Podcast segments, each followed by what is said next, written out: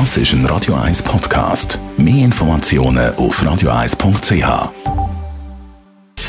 Gesundheit und Wissenschaft auf Radio 1. Unterstützt vom Kopfwehzentrum Irlande Zürich. www.kopfwww.ch Viele von uns freuen sich natürlich aufs Wochenende, können ausschlafen und dann anstelle vom Morgen einen feinen Brunch essen.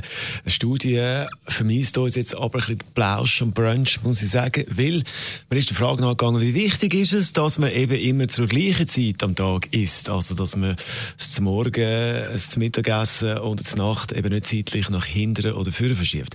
Antwort von der Studie, wenn man immer wieder zu anderen Zeiten isst, dann nimmt man nicht nur mehr zu, sondern es ist für die Gesundheit ganz allgemein nicht so gut.